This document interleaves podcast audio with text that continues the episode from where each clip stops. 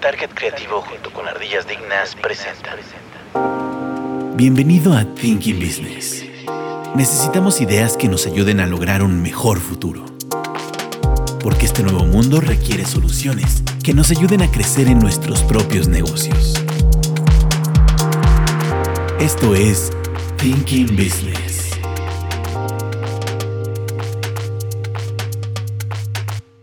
Hola, bienvenidos a Thinking Business. El día de hoy nos acompaña eh, Katzin Martínez, ¿Qué tal? ¿Cómo están? Héctor Torres, Bienvenidos. eh, Esteban Munguía, Hola, mucho gusto. en los controles, casi como siempre, Gabriel Aguilar Casi. Casi como siempre. y su servidor Juan Manuel Hernández. Bueno, pues el día de hoy traemos un tema que, bueno, ya, ya hace, hace, lo, lo hemos estado este, soportando durante los últimos dos años, un poco más. Eh, Ah, podríamos decir que dos y- años. Dos años. dos, tres cuatro meses, meses. Más- Parecido por más ahí. bien, ¿no? Aquí en México. Sí. Ok. ¿De qué vamos a hablar el día de hoy, Katzin? Eh, un tema interesante, eh, un poco en torno a- al giro del podcast. eh, cómo cambió el COVID el mundo de las empresas. ¿no? Eh, vamos a darle, vamos a quitarnos un poco esa eh, manera de pensar del COVID respecto a la enfermedad como tal, sino vamos a hablar más a fondo sobre el impacto en el mundo empresarial, financiero, eh, que es lo que nos importa ¿no? en este bonito programa. Claro que sí. Muy bien, pues bueno, vamos a, a tratar de recordar un poco qué fue lo que sucedió. Este, básicamente estamos hablando el, el año que, en que empieza la, la pandemia como tal es 2019, que es el que marca también el, el nombre del, como tal del virus. Sí. Eh, si no mal recuerdo, creo que fue en noviembre, que es cuando empieza, empieza el- el- los primeros casos en, en Wuhan, en China Así es. eh, que fue, digamos, el lugar en donde todo empezó y que, pues en este caso, eh, obviamente se piensa que de repente no se fue tan claro en, en- en avisarle al resto del mundo qué era lo que estaba pasando. Eh, y bueno, lo que fue el, gobierno chino, pues sí lo que trató de hacer es apagar el fuego lo más rápido posible y con las posibilidades que ellos tienen en el tipo de, pues de, régimen que tienen, pues básicamente trataron de cerrar todos los espacios en donde encontraron casos. Pero pues obviamente algo había escapado, ¿no? Pensando en China como básicamente el proveedor de todo el mundo, a final de cuentas el virus logró escapar y de ahí empezó pues a saltar entre continentes que eh, creo que precisamente uno de los lugares que más se afectó fue en una parte de Italia, que justo, no recuerdo ahorita esa zona de Italia que fue la, la más afectada al principio, pero se sabe que esa zona está conectada directamente en torno a comercio con Wuhan, porque hay mucho, mucho intercambio precisamente por, creo que por la parte de automotriz y cosas por el estilo, pero básicamente saltó el virus desde, desde China a esta, esta parte de Italia, e Italia siendo uno de los países eh, pues que peor les fue, ¿no? Sí. en, en ese sentido.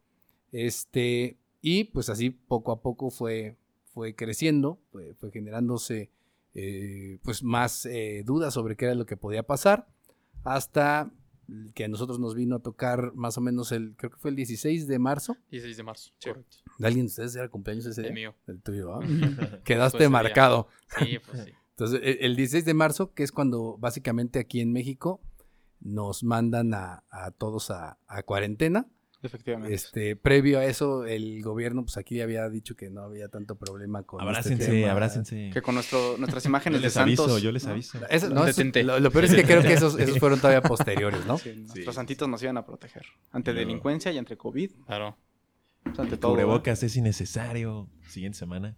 ¿Qué, qué es lo que, qué es lo que salgas. provocó? ¿Qué es lo que provocó esta pandemia? ¿Cu- ¿Cuáles fueron los primeros efectos de la pandemia sobre, sobre el mundo de los negocios Pues en yo general? creo, yo creo que empezando desde el cierre de fronteras y aeropuertos, siento que ahí fue la primera, el primer impacto, porque creo, o yo opino, que desde en el ámbito empresarial y laboral, a los que estábamos en las capacidades, pues nos mandaron a casa a trabajar, entonces podíamos seguir con ciertas actividades, pero desde el cierre de fronteras siento que fue un golpe muy fuerte a la economía de todos los países que tomaron esa decisión, que pues mucho, mucha mercancía quedó estancada, entonces en ciertas partes hubo desabastecimiento de productos de primera necesidad y pues, estaban bloqueados, ¿no? Claro. Todos No, desde casa y no podían hacer nada al respecto. y una de las principales fuentes de ingresos Sí, de definitivamente. México definitivamente es el turismo. Entonces, Sí. yo creo que sobre todo siendo pues un país cuya principal fuente es esa y digo, con muchísima gente cuya actividad laboral depende de estar afuera, Sí, y sí, que obviamente tiene cierta, eh, pues digo, está cerca de otras personas, pues también se vio afectado, ¿no? No sé si recuerdan también un caso de un mercado, ay, creo que era en Veracruz, que ellos, independientemente de la cuarentena, salieron a vender y había gente comprando y se hizo todo un caos de protección civil, policías, Sí, etcétera. claro. Sí, creo que, eh, sobre todo, me imagino que los países con una alta tasa de personas en, pues igual en un estado de calle, pero sí un estado cuyo, eh, De alto riesgo, ¿no? Quizás. pues se ven, se ven afectadas gracias a... Que por eso a la Italia le fue tan mal, ¿no? Porque tenían mucha gente de edad avanzada. Sí, sí, sí, sí. Justo, fue que era el sector más vulnerable en ese momento. Pues es que, bueno, yo creo que lo principal que ocurrió fue que se subestimó. O sea, desde el 2009 no 100%. había pasado algo similar. Y de hecho, lo más fuerte que hubo fue la H1N1, Sí. influ- influenza en Sí. 2009, en abril 2009 más o menos. Sí, sí, sí. y realmente se contuvo. Entonces, por ejemplo, en el caso de México, si bien las medidas que tomaron fueron similares, si no me equivoco, tal vez iguales, el efecto no fue el mismo. ¿Por qué? Porque precisamente se trata de un virus to- completamente diferente y por supuesto la tasa poblacional, los factores de riesgo y demás han cambiado muchísimo. Estás hablando de 10 años 100%. antes, ¿no? Entonces, por supuesto que se subestimó. Además de que, como bien lo mencionaba, si es una población pues mayormente ignorante, desafortunadamente, es algo que no ven. Sí. Entonces, Claro. mientras no no, lo mides, vean, ¿no? La- exactamente. la- O sea, las causas de- que puedan tener. Exacto. No, el riesgo no lo mides. O sea, yo salgo a comprar mi pescado y me dicen, hay un virus. No lo puedo ver. Claro. O sea, no, y yo, que, ¿cómo No sé lo veo, no lo creo, ajá, ¿no? Hasta la fecha hay gente que todavía cree que es Exactamente. falso. y la muchos, de, exactamente, esa es la interpretación que muchas personas le dan. O sea, es como, de, Claro. no, eso es una invención, no, eso es un Es cuento, parte no, del es-". gobierno, ¿no? Y- Ajá. Yo recuerdo muy bien que, que había varias, varios eh, casos de médicos que subían sus, sus stories comentando que simplemente era cuestión de voltear a ver hacia Europa y que Europa es un adelanto de cinco meses de lo que va a estar pasando Exactamente. eh, de este lado y nadie le hizo caso. De hecho, recuerdo que fuimos de las últimas fronteras en cerrar. No, pues al contrario, me acuerdo que nuestro señor presidente eh, estaba recibiendo, estaba recibiendo gente, aviones, Estaba ¿no? recibiendo. Sí. Creo que México nunca cerró. De hecho, nunca la cerró. ¿eh? Sí, creo que, creo Pues que México no me realmente nunca cerró. No, Pues pues al contrario, él estuvo fronteras. recibiendo mucha gente que decía, ay, tienes vuelos de, no sé, de- vas a Estados Unidos, eh, pu- pues, espérate aquí. Es que ese Y fue el se problema. convirtieron en focos infecciosos. O sea, realmente nos convertimos en un imán de casos provenientes de todas partes. Además de la incompetencia desmedida, creo yo, de los líderes arriba, que no tomaron las medidas necesarias como para contener el virus cuando se pudo haber 100%, contenido. La verdad, o sea, creo que solitos nos llevamos a un caso mucho más grave del que pudimos haber estado. Como dices, creo que, creo que ahora sí que todo el mundo subestimó lo que pudo haber. Exactamente. o sea, yo creo ser, que ¿no? eso fue el primer factor de riesgo. O sea, nadie supo realmente qué es lo que estaba pasando. Llámalo a lo mejor por la incompetencia de los que estaban a lo mejor en la Organización Mundial de la Salud, a lo mejor de los médicos de Wuhan, a lo mejor del tardío, la tardía respuesta que tuvieron en China, además. Pudieron ser muchos factores, pero de inicio Claro. nadie supo realmente las escalas a las que podía llegar la parte de la pandemia. Creo que, creo que todos los líderes mundiales tenían como en una balanza el. O la economía, o sostienes la economía o sostienes la salud, ¿no? Y por lo mismo era Pero, como. pero creo que se tardaron mucho en evaluarlo, ¿no? No, Ajá, sí, o sea, 100%, más bien fue eso. 100%. O sea, yo creo que, o sea, van pegadas la parte de Ajá. economía y de salud, por supuesto, pero el problema fue que tardaron demasiado. Yo, Y yo un creo tema que más bien lo que, decía- lo que decías tú. O sea, creo que a final de cuentas fue como, no, igual no es tan grave. O sea, como que fueron Sí. diciendo, no, Sí, todavía está muy lejos, no importa, ¿no? O sea, 100%. como que lo veías de lejos y decías, no, no se ve tan mal. Claro. ¿Qué puede Este- pasar, no? Exacto, y, y creo que más bien fue eso, porque en vez de prever, es como, no, espérate, no, no va a pasar Lo nada. postergaron. Pero no hiciste nada 100%, para prevenir en caso de que llegara. Este, este tipo de eventos, eh, los economistas, eh, muchos economistas los, los eh, nombran eh, cisnes negros, ¿no? Es- Sí. hay un término que utilizan para este tipo de eventos que son eventos que son sumamente raros y Poco probables de que suceda, ¿no? Poco predecibles. Aunque, Claro. pues quién sabe si sean tan poco predecibles, porque en la historia, pues en realidad sí ha habido otras, otro, otro tipo de pandemias Pues, que también han llevado a este tipo El de dato, ¿no? situaciones, ¿no? Yo me acuerdo mucho que salía el dato de que cada 100 años ocurre una pandemia que era como una purga de la población. Sí, así lo queremos ver. Entonces, Y- y si ya tienes esos cada- antecedentes. Cada, vez es más frecuente. Ajá, no, y si, y si tenemos ese antecedente, pues realmente lo que comentaba Esteban, en 2009 tuvimos lo del H1N1, que a fin de cuentas duró mucho menos de lo que ha durado esta pandemia, pero ya tenías un antecedente. Claro, que- que además- saber cómo reaccionar. No, y en el caso incluso del ébola y todo ese, ese tipo, ébola, nada más que a lo mejor la diferencia, la diferencia era un poco el tipo de virus y la, la forma en que se contagiaba. Y la ¿no? Que letalidad, son- cobertura, la- la- yo siento que exacto, cobertura que tenía. no o sea, porque no es lo mismo contener unos casos en, en partes específicas de África. Claro, que además están más aislados, mundial. ¿no? Eh, Exactamente. Era justo el tema. Al ser China y lo que hablábamos hace rato, China el proveedor del mundo, salen cosas para todos lados. Entonces lo que empieza a hacer es repartir para Virus. todos lados el Claro. virus y eso fue lo que en inicio pasó. Ahora, cuando China se da a la tarea de decir, ok, aquí hay un problema y Ya empiezan a cerrar todo, de hecho, lo que hicieron fue, digo, ahí cerraron a, a, A a- como se, todo en absoluto. Pues los mandaron ahí a, un estado de sitio, los, los tuvieron totalmente Pues este, aislados. marcial, ¿no? Todo- todo Sí. Que eso lo pueden hacer ellos, ¿no? O sea, los chinos eso no le piden permiso a nadie, lo cierran, eh, que, eh, que se aventaron unos eh, hospitales en 72 horas, ¿no? Que crearon. Sí, que decían que se 10 iban a, a- a caer. 10. Sí, pero no tenían. Y teóricamente, teóricamente, más o menos que habrá pasado un mes en que tuvieron ya el control de la pandemia dentro de lo que fue China, ¿no? Pero justo una de las situaciones es esa, o sea, empiezan a salir las cosas, la gente lo ve lejos, o sea, ¿quién Dices, se iba a ¿qué esperar? pasar? No está en China. yo ¿Quién se iba a esperar que te llegaras y te enfermaras en una región de Italia que está tan lejos y que de repente no la ves tan conectada? Y más en otros países como nuestro caso, que es precisamente eso, el, el hecho de pues verlo tan lejano que nunca quisiste poner atención. Pero era de- de- definitivamente era un tema en donde traías una ventaja porque podías ver lo que estaba pasando en otros lugares y haber tomado medidas, ¿no? Pero, pero eso va más allá, porque incluso es un factor natural, todo humano pasa por eso, que es la negación. O sea, el humano siempre por naturaleza va a negar las condiciones que salen fuera de lo común. Entonces, por ejemplo, ven condiciones o ven alguna situación súper complicada, difícil, lo que sea, catastrófica, y la ven muy fuera de su realidad. Entonces la ven como algo de, a mí no me pasa, a mí no me puede ocurrir. Y cuando llega el problema, teniendo la experiencia previa de haber visto, de haber analizado, haber investigado, lo que sea, Sí, sí, sí. pudiendo haber recabado información, tomando medidas, Claro, no lo hicieron. no, simplemente lo negaron y cuando llega el problema viene el, porque a mí, que híjole, me pasó esto, híjole, ya no sé qué hacer. ¿Me explico? Claro. Entonces, claro. eso fue lo que pasó. Mientras China ya tenía a lo mejor un poco de contención con respecto a la pandemia, en los otros países, pues todo estaba fuera de control. Súmale a eso que las condiciones en las que se dio la expansión del virus, pues son completamente diferentes en cada país. El clima, las condiciones, este, Climatológicas. a lo mejor de altitud, salud, ¿no? Cómo de está todo. tu Ajá, gente preparada condición en de salud, alimentación. eh, claro. condiciones de edad, alimentación, todo, todo, todo influye, absolutamente todo. Y entonces, ¿qué pasa? Que se vuelve muchísimo más difícil tratar de controlar un virus que ahora está afectando en diferentes maneras Sí, y por sí. supuesto está evolucionando de diferentes maneras y rapidísimo. Que- que eso ahorita que comentas también creo que fue otra cosa. Hubo muchos gobiernos que le, que le estaban eh, apostando a decir, ah, no, ya viene el calor.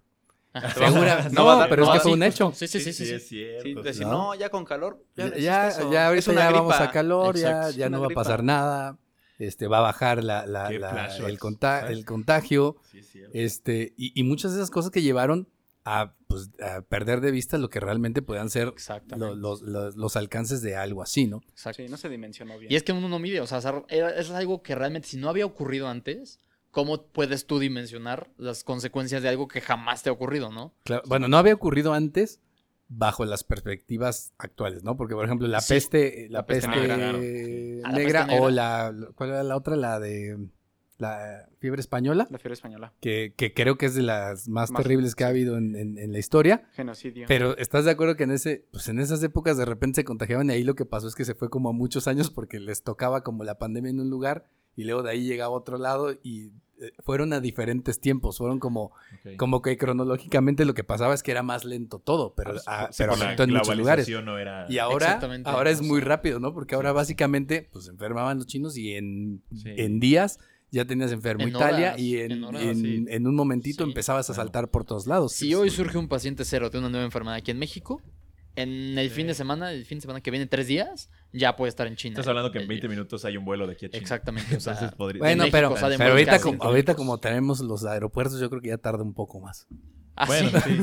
Pues tampoco hay aerolíneas. Se- se va, por el, se va por el Felipe Ángeles, a lo Igual mejor como llega se retrasan y todo O tal vez no llega porque le cancelan su No, vuelo, jamás, ¿no? jamás va a Si llegar. está ¿no? por Volaris, le cancelan el vuelo. Exacto, Por Viva Aerobús. Por Viva Viva Aerobús. Aerobús. Eso puede ser, puede ser que sea algo que ayude. Ahora, No inventes, sí, es cierto. eh, estás esta- en esta situación. Hubo pocos países que realmente lo tomaran en serio y tomaran medidas drásticas rápido.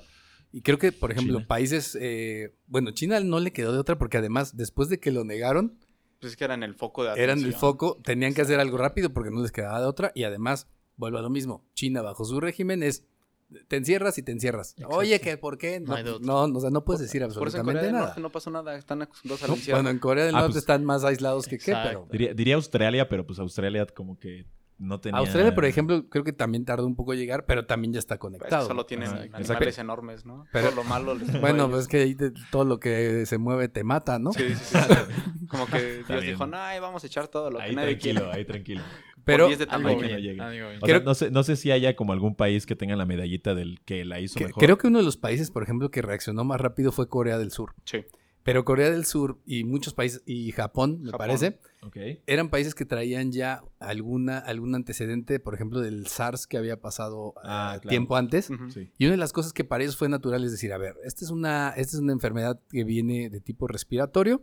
Eh, no- en lo otro lo que nos funcionó es empezar con el tema de cubrebocas y tener cuidado en, En Japón algunas los cosas. ya traían cubrebocas por moda. Entonces, entonces era, entonces fue una...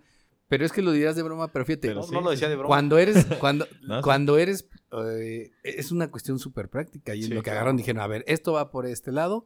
A final de cuentas no me cuesta nada usarlo. Es como, que- digo, mucha que- gente se queja del tema del cubrebocas, pero entonces es de repente como usar, usar el cinturón de seguridad, ¿no? Pues a final de cuentas Claro. es algo que te requiere un mínimo esfuerzo, pero incluso lo que te, lo que te ayuda es muchísimo, porque Sí. no nada más No, nada bajó más es para el y COVID. no, nada más ayudó en el tema del COVID, porque a lo mejor ese no lo podemos medir porque no teníamos referencia, pero Claro. por ejemplo, ¿qué pasó con, con todo el tema de, de las influencias? Bajó, bajaron lo- los casos de Sí, influenza en, 100%. cada, en todos los países durante este tiempo, incluso las enfermedades gastrointestinales bajaron. ¿Por qué? Pues porque la gente se andaba lavando las manos todo el tiempo Se ponía gel y, tenía otro tipo de, cuidados con... con, con No, y pues, también ya, no, ya no comías tanto afuera de casa. Sí, no, ya no. Bueno, Exactamente. el delivery, pero realmente evitabas todo ese tipo de bacterias en el Pues aire. las medidas de higiene aumentaron muchísimo Sí, no. en todos Yo no los me lavaba. Sí, pues los tapetes, lavado de manos. Y deja tú por-. Bueno, los este, tapetes todos Saniti- secos. sanitizar. Exacto, Nuestros- deja tú por iniciativa Ah, propia. claro. O sea, ya era una obligación. Para entrar a un lugar tenías que traer cubrebocas y era te echabas gel siempre. Sí, la- Siempre, siempre, siempre. O sea, en- entonces- en- no sé qué mayoría de casas, pero sanitizabas tu casa cada cierto tiempo. exactamente. También, no sé si ustedes tenían tapete en su casa. No, yo andaba en el rancho refugiado, yo andaba bien a Ah, no, pues es que el tapete todo lleno de tierra porque pisabas tierra. Y, Allá, mira, después de dos años y medio casi, allá en la comunidad de donde soy, yo creo que Si me enfermé de algo, ya me a enfermé. la, no, a la fecha, a la fecha creo que nada más Ya ha habido tres casos en dos años y medio. Es ¿Cómo que el COVID no sabe dónde está tu rancho. Ya. No. Ni luz hay, ¿no? Ni llega el agua. Esto es igual que Juan Manuel, para eso te invitamos. Ni- Los- ya hasta los escuchas saben dónde está Nopal, que estamos hablando. Todo, todo mundo, están, Claro, los mapas del vienen ahí marcados, ¿no? Es, es- es Es referencia. como Pueblo Radiador mágico, pueblo. Springs de Cars, no existe. Cuando alguien te quiere decir dónde está una ciudad en México, siempre te dice al, es no- al referencia. norte, al este o al De Nopala, oeste de ¿no? Nopala, ¿no? Claro. Pero bueno, eh, vamos a pasar un poco Cancún- ya a, la no sé, parte, sí. a la parte, a la parte de, de México, precisamente con, con esta situación. Pensando en, en esto, eh, hablábamos de que eh, aquí nos fuimos el 16 de marzo, que creo que además, por ejemplo, dentro de estas situaciones, creo que nos fuimos muy pronto a la, a la, a la cuarentena. Cuarentena.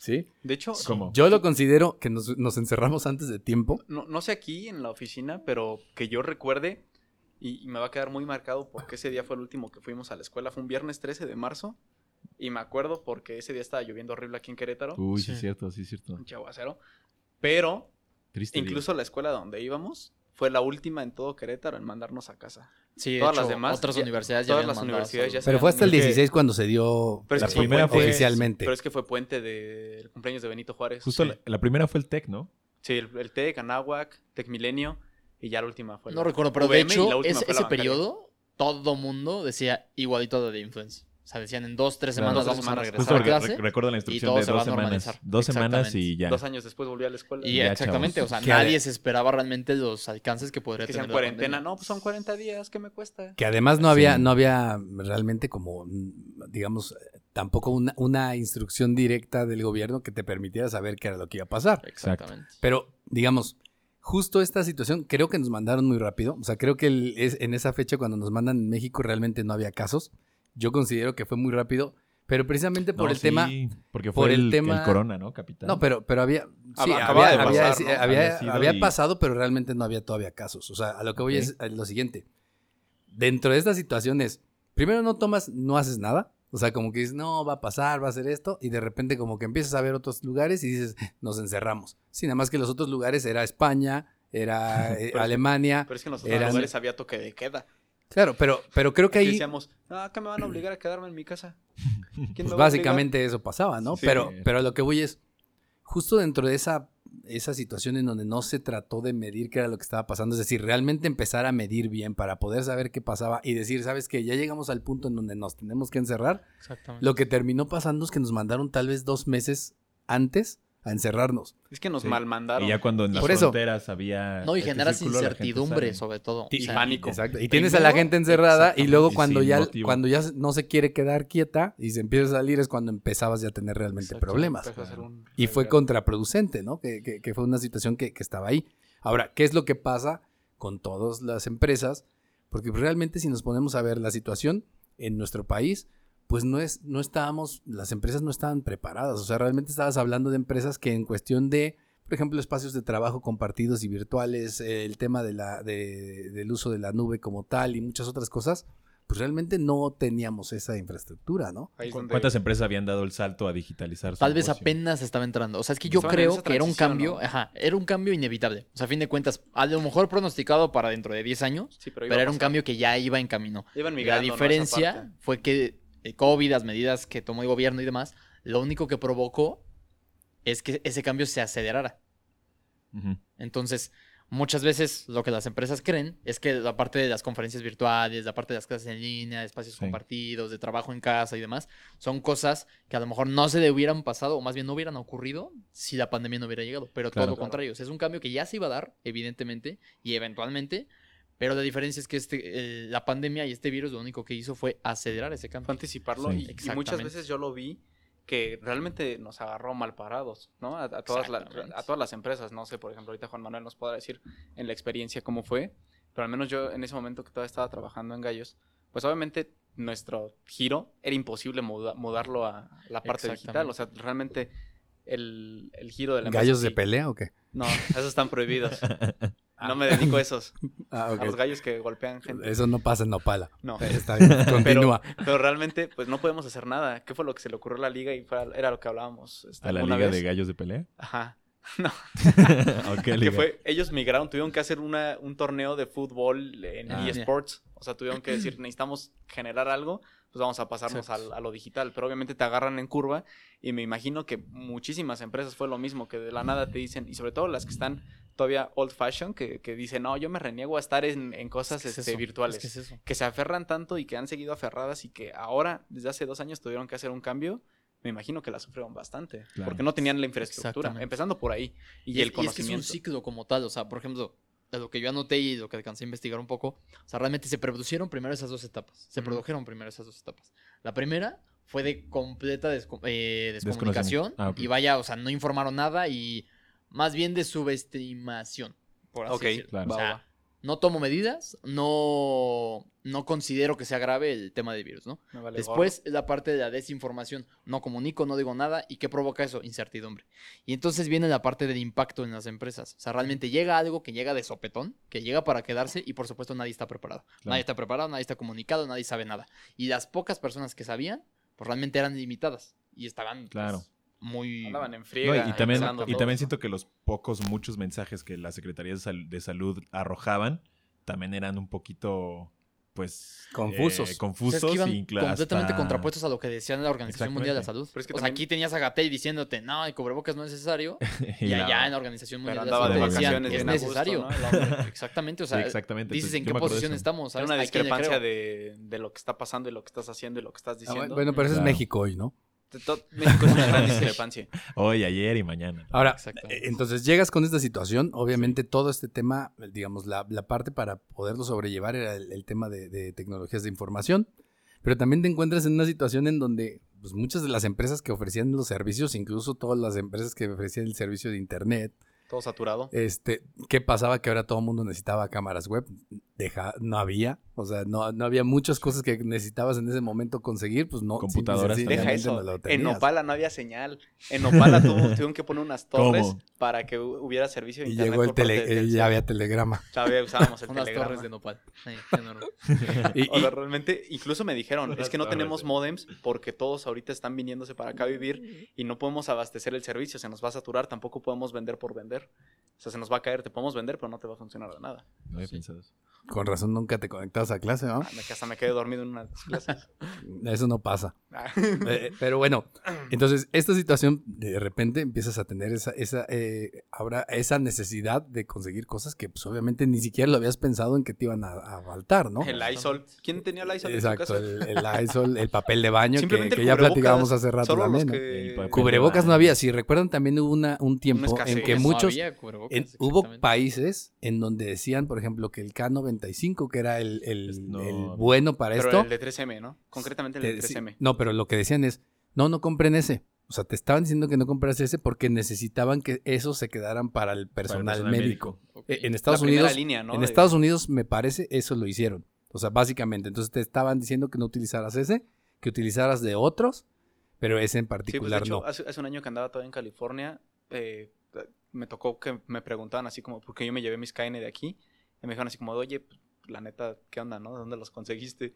Y ya, no, pues es que los traigo de México. Y me decían, no, pues es que a nosotros nos dijeron que solo la primera línea Sí. eran los que iban a, a usar esto y que nosotros, pues a creer o no, porque tanto no estábamos saliendo tanto ni estábamos tan expuestos, pues nos iban a dar de los normales. ¿no? Y es que se fueron los primeros cambios, realmente. O sea, fueron cambios de consumo completamente. Claro. De preferencias de, de sectores esenciales, vaya. O sea, sobre todo aquí en México, ¿no? Un sector esencial que podría ser lo primario antes, de repente pasó a ser terciario porque llegó la pandemia y por supuesto había otras necesidades. Las caretas, no manches. Exactamente. Toda esa gente que se dedicó a Caretas. crear caretas o los estos que usaban los taxis, no sé si vieron los estos como Plastiquitos. Ah, los claro. plásticos.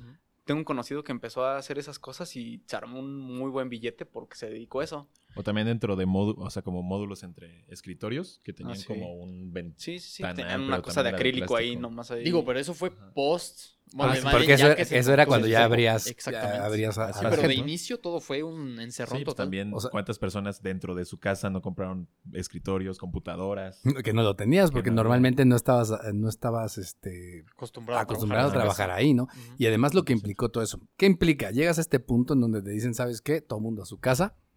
Las empresas no tenían, no tenían la no tenían el software o las aplicaciones que les permitieran, por ejemplo, manejar sus espacios de trabajo virtualmente. O sea, utilizabas el correo electrónico y básicamente habías utilizado de vez en cuando, pero nadie quería, normalmente todo el tema de, de videoconferencias jamás. se usaba poco, o sea, en realidad la gente lo trataba de evitar. usábamos el Skype más para comunicarnos con el primo que vive en Irlanda, ¿no?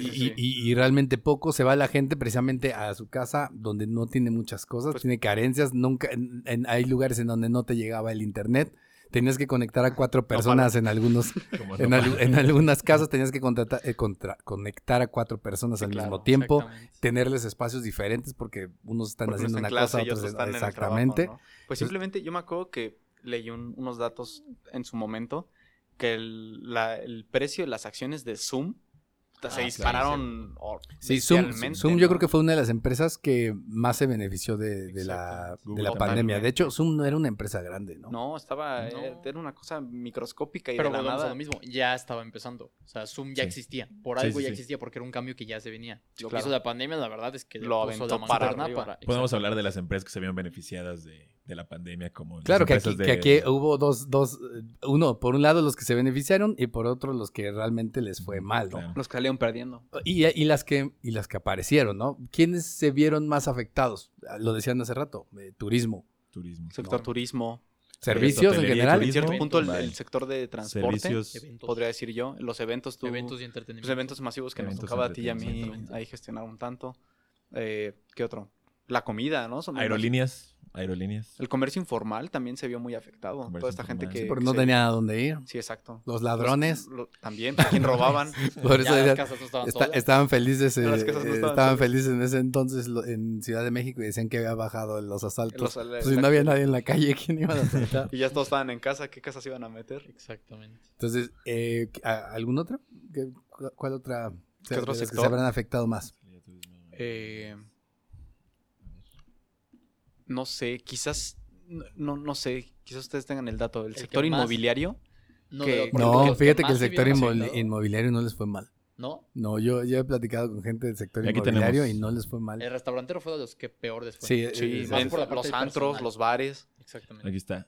Digo, antros y bares muchas veces entran en- dentro del mismo sector porque son alimentos Pero, pero acuérdate, acuérdate que había el recorte de horarios. Nada más en ciertos horarios o puro delivery, pues un antro y un bar, pues, Sí, con la pues, pena, ¿no? O sea, te Sí, decían, pero tienes que cerrar parte- tu restaurante a las 8 de la noche. Toda esa parte del sector restaurante. A, a mí me tocó, de los primeros partidos que regresamos al estadio, que me contaba la gente de seguridad que justamente cuando salíamos de toda la operación, ellos no encontraban en dónde cenar. O sea, toda esa gente que como acabamos a las 8, ponle que a las 9 ya tenían que cenar, no había nada. Decía, queríamos ir a la ¿Te acuerdas que a las 10 de la noche ya todo estaba cerrado? que me decía, queríamos ir a la farmacia y solo nos vendían algo de comida de lo que tenían como, por ejemplo, la Guadalajara, que tiene Claro. como mini super.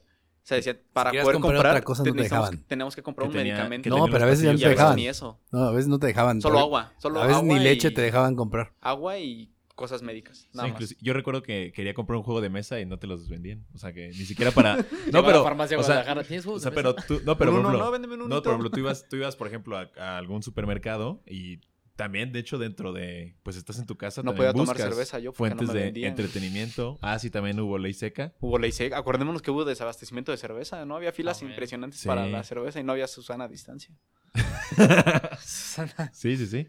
Y es que fue eso, o sea, realmente después del impacto que recibieron las empresas al conocer y al entrar en una situación en la que y nunca habían vivirla, estado, ¿no? O sea, viene el periodo de adaptación. Y el periodo de adaptación no fue otra cosa más que miles y muchísimos de cambios que tuvieron internos y externos. ahí, ahí aplica un poco el darwinismo, ¿no? O te adaptas Exactamente. o te quedas en Justo, el camino. justo. O sea, hay muchos casos e historias, hay miles también, de chavos que, por ejemplo, se dedicaban a la ropa, que tuvieron que cerrar sus locales porque no eran consideradas actividades primarias o actividades esenciales. Sí, cierto. Y entonces, del desinfectante que ellos pedían para desinfectar su ropa, lo empezaron a pedir ahora en cantidades industriales y lo comenzaron a vender a domicilio y a otras empresas y demás. O sea, realmente cambios de giro hubo muchos y de hecho, durante el periodo de la pandemia, que fue entre 2019 y 2020 considerado el más fuerte, más de 4.000 empresas cambiaron de giro completamente. O muchas empresas se voltearon al tema de comercio electrónico. Exactamente. Sí. Sí. Que O ahí, también, bueno, se concluye. Pero nada más, e- esa y el que sería el caso también de lo que, de lo que fue el tema de comida, de, las, de los restaurantes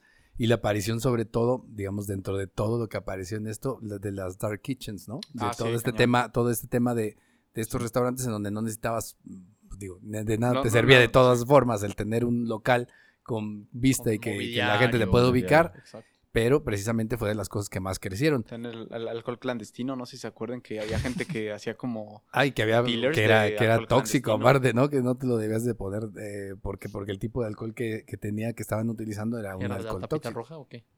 No, No, o sea, es, pero es que más bien... Embotellado... Sí, o sea, el, el- así tal cual, granel. el gel que lo vendían incluso en muchos lugares de repente. sí, no, yo lo de... Ah, Ah, pero ¿tú él hablas habla de alcohol? alcohol, Sí, alcohol, alcohol, alcohol. alcohol. Ah, no. Que como, que como había ley seca, Bueno, es- Ah, como cada quien se preocupa por sus ah, es temas. que yo también me lo tomaba. cada quien... ¿eh? Prioridades, prioridades. Estoy hablando de gel antibacterial. Yo hablando de gel antibacterial.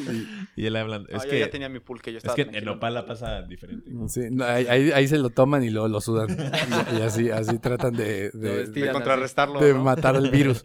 No, pero también justo lo que iba a decir, que ahorita haciendo un poco de análisis, TikTok se acuerdan de dónde es, Sí. de China. ¿no? Entonces fue el boom de la gente que empezó a grabarse en la pandemia, que Claro. yo estaba checando muchas cuentas que ahorita tienen millones de followers, sus primeros videos fue como a las dos semanas del encierro, ¿no? Que la gente se empezó a aburrir y dijo, ve, voy a grabar. O sea, eso hizo un boom impresionante. ¿no? Bueno, fíjate, y hablando de industrias que les pegó, justo también eh, en esa parte, a la gente que se dedicaba a eso, por ejemplo, todos los que eran eh, generadores de contenido, les, les pegó, porque aunque pareciera lo contrario por el hecho de que la gente estaba encerrada, lo que terminó pasando es que empezó más gente que estaba encerrada a generar contenido. Entonces lo que pasaba es que ahora se tenían que repartir contra muchos nuevos que no tenían Sí, que hacer salieron- o que vieron en ese como momento. que levantabas la piedra y Caso Twitch, ¿no? También. Mil streamers. Exactamente. Básicamente todas, ¿no? O sea, pero la gente que ya tenía tiempo, o sea, en realidad muchos lo comentaron, eh, de 100%. repente que les hacen alguna entrevista o algo,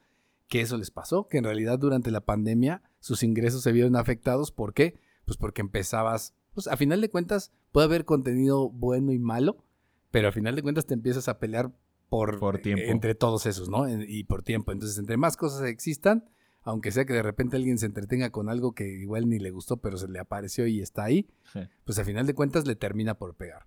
claro. En el otro lado, ¿quiénes fueron los grandes ganadores de esto? Los grandes ganadores de la pandemia. Amazon. Paqueterías, Sí, Amazon. Yo creo que las empresas de comercio en de línea, mer- comercio electrónico, ¿no? los intermediarios de comercio en línea, Servicios de streaming, servicios de streaming, Telefonía. Plataformas. telefoni- delivery de comida, exactamente. concretamente. Yo creo que más que nada son las Telecomunicaciones. O sea, las empresas tecnológicas realmente Sí, claro. Marcaron su posición dentro de Todo lo que tenga que ver con mercado la mundial. tecnología, ahora sí, porque era la única manera. Sí, o sea, se abrieron el camino que muchas veces estaba limitado por las empresas normales o las empresas ya un poquito más viejas que no cedían mercado y ahorita las empresas tecnológicas, pues por el cambio de preferencias y obviamente de comportamiento y, Que a fin de cuentas fue un, cambio, fue un cambio obligado. Exactamente. sí lo vemos. Sí, sí, sí. También todas las. eh, Creo que nos olvidamos de la más importante que la industria farmacéutica. Como todas las empresas Claro. bueno, repuntaron cañón. Yo me acuerdo que era pelearse por acciones de eh, Pfizer, Pfizer. también de Johnson Johnson. Johnson Johnson. Claro, que, que fueron de las que más se vieron, en ese caso, este, beneficiadas bajo toda esta circunstancia, ¿no? Claro, ¿quién diría? Este, Pues imagínate todas las manufactureras de, de cubrebocas, guantes. Que el problema que tuvieron es que de repente no tenían los insumos para sacar las cosas. O sea, que eso era lo que tenía que ver precisamente con lo que hablábamos hace rato del tema de los ¿recuerdan, recuerdan La y pelea de los respiradores y los tanques Ah, de sí, los oxígeno tanques de y oxígenos. así? Sí, pues tuve un primo que se un buen rato a lo de oxígeno y me dijo, güey, es que nos estamos peleando todos por A ver a tratar de conseguirlo y sobre todo los clientes. O sea, muchas veces me decía, es que pues tenemos que decidir cuál es el que le vamos a dar prioridad y con la pena si el que al que elegimos que no pues, tiene una pérdida, pues ni modo, o sea, así está, está el negocio de Un, peleado. un pequeño paréntesis, pues también está esta parte ética, ¿no? Porque igual y puedes tener un buen cliente, pero aquí no hay nada. Sí, claro, sí, sí, sí. Estaba Pues, la- el también. servicio funerario, ¿no? También Servicio Funerario. funerario. Toda- también porque realmente pues, todos se los mandaban a los, los hospitales, lo mandaban a las casas funerarias, a pues, realmente, o a los crematorios. Concretamente a los crematorios que por la naturaleza del virus que no se sabía cómo se iba a tratar Justo. ni a cómo llevar, tenían todos que ser este, incinerados. Sí. Entonces, imagínate cuánto tuvo que haber pagado el gobierno como para mandarle a todos, este... O bueno, quizá no al gobierno, sino a las familias decidir, ¿sabes qué? Si a este crematorio, pues supongo que también fue un- una industria que, que Que de pues, explotó No igual de manera obligada. Ujú. Sí, la verdad, sí. Dentro de esta situación, pues obviamente llevó a que, la, sobre todo todas las empresas que estaban, que estaban este, de la mano con el tema de salud, sobre todo las que se dedicaban como laboratorios a, a desarrollar vacunas, Las pruebas, Bueno, de hecho se, se habla de que, de que realmente esta vacu- estas vacunas se desarrollaron en tiempo récord. Sí, es no, decir. Utilizaban en- años de en cuestión de, de investigación, lo que estaban, ha- de, Eh, lo que estaban haciendo. ¿no? de análisis de efectos secundarios, colaterales. Se utilizaron tecnologías que no se habían utilizado antes, como tal, para desarrollar el tipo de vacunas que se están usando. Este, no, no se habían utilizado como antes, porque antes, además, el tipo de vacunas que se hacían requerían de mucho tiempo para la incubación de los, de los antivirales y todo este tipo de cosas. Y se utilizó mucho, eh, por ejemplo, también inteligencia artificial, precisamente Sí. para sacar las cadenas y todo esto que, que- requerían dentro de lo que eran las, las vacunas. Los invitamos a que escuchen el capítulo de inteligencia artificial si no lo han escuchado. Pequeño paréntesis. Pequeño paréntesis. Pequeño paréntesis, que hiciste un paréntesis ahorita, yo no me acuerdo, algo iba a comentar y ya se me fue. Pero, Esos son los efectos del COVID. Pérdida de memoria. Para que estén atentos. Justo yo, justo iba a hablar que también dentro de un paréntesis es el, eh, la industria de las aseguradoras. Aquí tengo un pequeño artículo de GNP que, hablando únicamente de una aseguradora, que GNP comenta que pagó 15, 500 millones de pesos asegurados por el COVID-19. Imagínate la, pues, la industria a nivel global. Que creo que también tocamos un poco el tema en nuestro capítulo de los seguros, ¿no? Creo que hice... claro, que, que todas las aseguradoras de hecho se veían obligadas, me parece que tenían que... tener una que- cobertura que- ah, ya me acordé cuál era el No tema. como, no como la escuela donde estudiábamos, que se hizo bien, güey, Córtale, mi chavo. Córtale, mi chavo. con eso. Ah, Ya me acordé. ¿Ah? El, el tema ahorita también de, que, que señalaban nos llevó también a, desper- a destapar algo que también de alguna manera lo estamos haciendo, pero tal vez más inconsciente de lo que se debía. Y era el hecho de la dependencia del mundo de China. ¿Por qué? Sí. Porque Sí. justo en el momento en que empiezas a tener que cerrar a China, precisamente por ese tema de la, de la cuarentena, es que también todo este tema de que faltaban, por un lado, los eh, cubrebocas, de que por otro lado no tenías a lo mejor piezas para terminar algún Exacto. tipo de, de- algún tipo de, de, ¿cómo se llama? De aparatos médicos o lo que fuera, pues finalmente se debía a que muchas de estas cosas venían de China. Sí. Y en el momento que lo cierras y que además tratas de, de cuidar y sobre todo las formas y, eh, y lo que viene siendo el comercio que no te afecte, pues terminas por darle en la torre a todo, ¿no? Y creo que es una de las cosas que además las empresas ahora, me ha tocado platicar de repente con algunas empresas que están tratando de venir aquí a, a- a México. Lo que está pasando es que ahora están tratando de tener plantas que antes no tenían en México para tener dos opciones en caso de que En algo así vuelva a pasar, ¿no? De no depender únicamente de un lugar y tener eh, lugares eh, que estén a lo mejor más cercanos, precisamente para de esto. Pero, ¿qué, qué, qué es lo que representó? Y creo que además sigue siendo, creo que seguimos en la resaca, ¿no? De lo que, de lo que, 100%. Sí. de lo sí, que sí. terminó pasando con esta detención de las cadenas de Suministro. de suministro, ¿no? Exactamente. Sí, justo. Yo creo que dentro de esas ya se están considerando riesgos que antes no se consideraban. Y la gente realmente, hablando por ejemplo de, los seguros, ya están considerando cosas que pueden pasar, pero que antes jamás se consideraron. Entonces, por ejemplo, los seguros ahorita, para cualquier viaje, internacional que uno haga, necesita un seguro de gastos médicos que tenga cobertura COVID. O sea, eso ya es de base. cajón, claro. Exactamente. Y justo las empresas yo creo que están haciendo planes y los planes que ya tenían los están alterando y los están cambiando de acuerdo a posibles pronósticos de a lo mejor catástrofes climáticas, lo que sea, que pudiesen ocurrir, pero que ahorita no se están viendo. Pero Claro, que claro. sí hay ciertas cositas que pueden ellos considerar como una ruta para ir planeando y por, y por supuesto ir Tomar en cuenta como indicadores, ¿no? Ya que Exactamente. vimos. Y por ahí, Sobre todo del cambio climático. O sea, que eso es lo que más alerta trae a todos ahorita. 100%. ¿Qué les parece si hablamos un poco sobre eh, qué tuvieron que hacer las empresas durante, durante esta época un tanto gris? Eh, creo que el primer punto eh, ya lo tocamos, el más importante, cómo fue esa migración de lo físico a lo digital. Y a mí me gustaría que hiciéramos un poco de análisis sobre eh, el costeo para las empresas respecto a tenerlos en físico en una oficina con ya tenerlos en casa. No sé, tú, Juan Manuel, que tú lo viviste. Pues mira, lo que pasa es que en un principio hubo muchas, de hecho, hubo muchas empresas que yo, a mí sí me tocó ver empresas que a los dos meses cerraron oficinas. Claro. ¿Por qué? Porque hicieron cuentas rápido y dijeron, mira, ya se fueron todos para allá, podemos seguir trabajando así. Abato costos en ¿Sabes qué? Te regreso la oficina, vamos a dejar una, nada más dejamos el espacio aquí para que, para que la gente que tenga que venir. Y muchos hicieron eso. O sea, en realidad muchas empresas vieron una oportunidad ahí que lejos de estar analizándola desde el punto de vista ya real del costo-beneficio, lo vieron como algo práctico Sí, y claro. como algo que muchas empresas lo están viendo así. ¿Por qué? Pues porque se ahorraban costos. ¿Por qué? Al final del día, por ejemplo, los costos de tener que... O sea, que mucha gente que tuvo que hacer, incrementar su velocidad de internet, este, eh, modificar su infraestructura dentro de su casa, de Comprar. poner a lo mejor otro, otro, Modem, este, un este, un modem nuevo, otro router o, otro algún equipo, punto ¿no? de incluso acceso. gente que incluso no tenía equipo, ¿no? Exacto, Que- porque ah, tenías familias en donde tenían una computadora que compa- compartir seis, los ¿no? niños y tenías que tener más de una. Entonces, fueron muchas cosas que, que precisamente se dieron ahí. Y creo que además mucha gente se dio cuenta que su teléfono celular servía para más cosas, ¿no? Sí, como que lo explotaban. Incluso la misma computadora decías, eh, a ver, yo solo uso mi Word, mi Excel, mi correo, mi Facebook y ya, ¿no? Eh, pero yo no sabía que podía usar mi... mi- Sería raro, ¿no? Pero hay No casos- sabía, no sabía que tenían No cámara. sabía que tenía cámara, ¿no? Que, que podía ponerle filtritos acá atrás a mi Sí, background. también, 100%. o sea, como que sí abrimos los ojos un poco más al- a, lo que podíamos hacer con todas las herramientas que hemos tenido du- durante mucho tiempo, pero que no sabíamos explotar de la Eh, mejor manera. Hab- Hablando tú como, como patrón, eh, no sé si recuerdas que el, el- en enero, creo que fue del, eh, del 2021, aquí tengo la, la- la nota, que fue cuando se por ley obligaban a, a los patrones a proveer eh, A económicamente. compensar, o ¿no? Lo compensar que... Los gastos de internet, mobiliario y software a los trabajadores.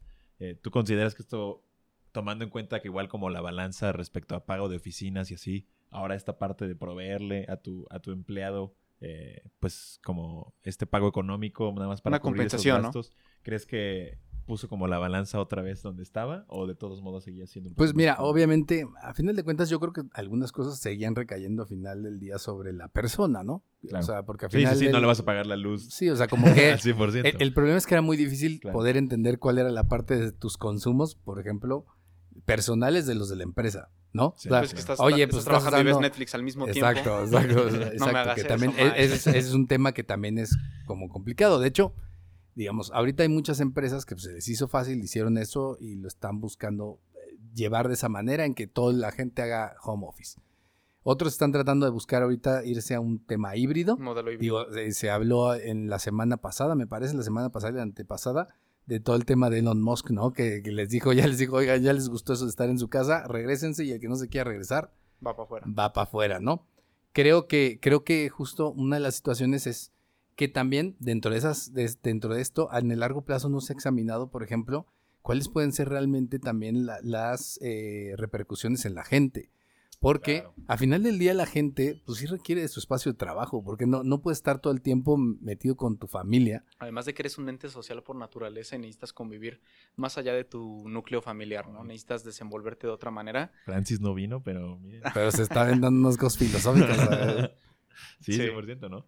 Yo también, y también considero, y igual es una parte un poco más, no sé, me imagino que tal vez sea por individuo, pero personalmente el, el hecho de trabajar en casa se me hacía muchísimo más difícil, sobre todo porque tan fácil es, no sé, pues tengo el Xbox ahí, tienes el Xbox cama, ahí, dime. Es que las distracciones tienes el, tienes aquí, ajá, exactamente, ¿no? Y digo, no hay, no hay nadie que te esté viendo realmente. Es que, ¿no? es que, sinceramente creo, en general, o sea, creo que en realidad es perjudicial el hecho de que la gente no tenga sus oficinas. Sí, porque sí. dentro de esa parte, normalmente tienes tus entornos, ¿no? Incluso, por ejemplo, Claro. por ejemplo, Starbucks lo identificó muy bien dentro de lo que eran las personas. Le decía, tienen dos lugares. Las personas tienen su lugar personal, que es su casa, y tienen su lugar social o el lugar donde trabajan, que es su otro entorno. Y normalmente se mueven en esos dos entornos. Cuando ellos Claro. ubicaron ellos donde estaban, dijeron, nosotros somos el del medio. La gente sale de su casa, viene Starbucks y, y se va a su trabajo. Y sale del trabajo, viene Starbucks y se va a su casa. Sí.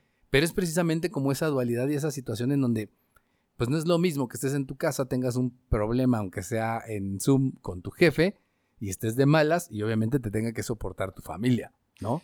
O sea, quieras o no, porque Claro. es- eh, no es lo No, mismo sí, que estés sí. en un lugar aislado y está bien. O imagínate que no dudo que, que suceda, pues la persona que en su casa es súper mandilón y en, y en, y en el trabajo es, es un ogro y todo el mundo le tiene miedo. Pues necesita su equilibrio. O sea, la persona, imagínate esa persona que en un lado como que de alguna forma se siente, a lo mejor hasta eh, se siente, Vulnerable. no, eh, exacto, en un, en un Sí. lugar está dispuesto a ceder y en el otro es en el lugar en donde se realiza.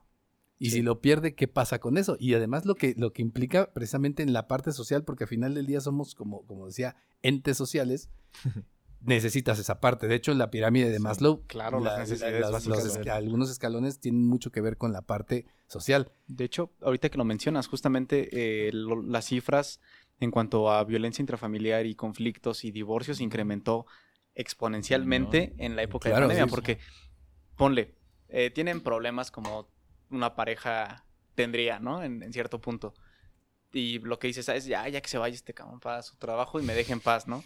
Pero si lo tienes ahí todo el día y, Sí, claro. y dices, ay, para eso te vas ocho horas a tu trabajo si ni haces nada, pues te está pique, pique, pique la cresta y acabas peleándote, ¿no? Entonces, justamente ese, ese tipo de cifras incrementaron bastante en este encierro, que justamente es una respuesta a lo que decías tú, que necesitamos tener nuestros espacios y que es difícil, es difícil mantenerlos juntos en, en- en un mismo sitio. Ahora, ¿por qué también habían las empresas como Google, como Facebook y como Apple gastado tanto dinero en el tipo de oficinas que tenían precisamente para ofrecerle a, a su gente sí, espacios en donde se sintieran así, ¿no? O sea, se sintieran tranquilos, pudieran ser más creativos, pudieran trabajar, que al final de cuentas lo que hacían es que la gente estuviera más tiempo ahí.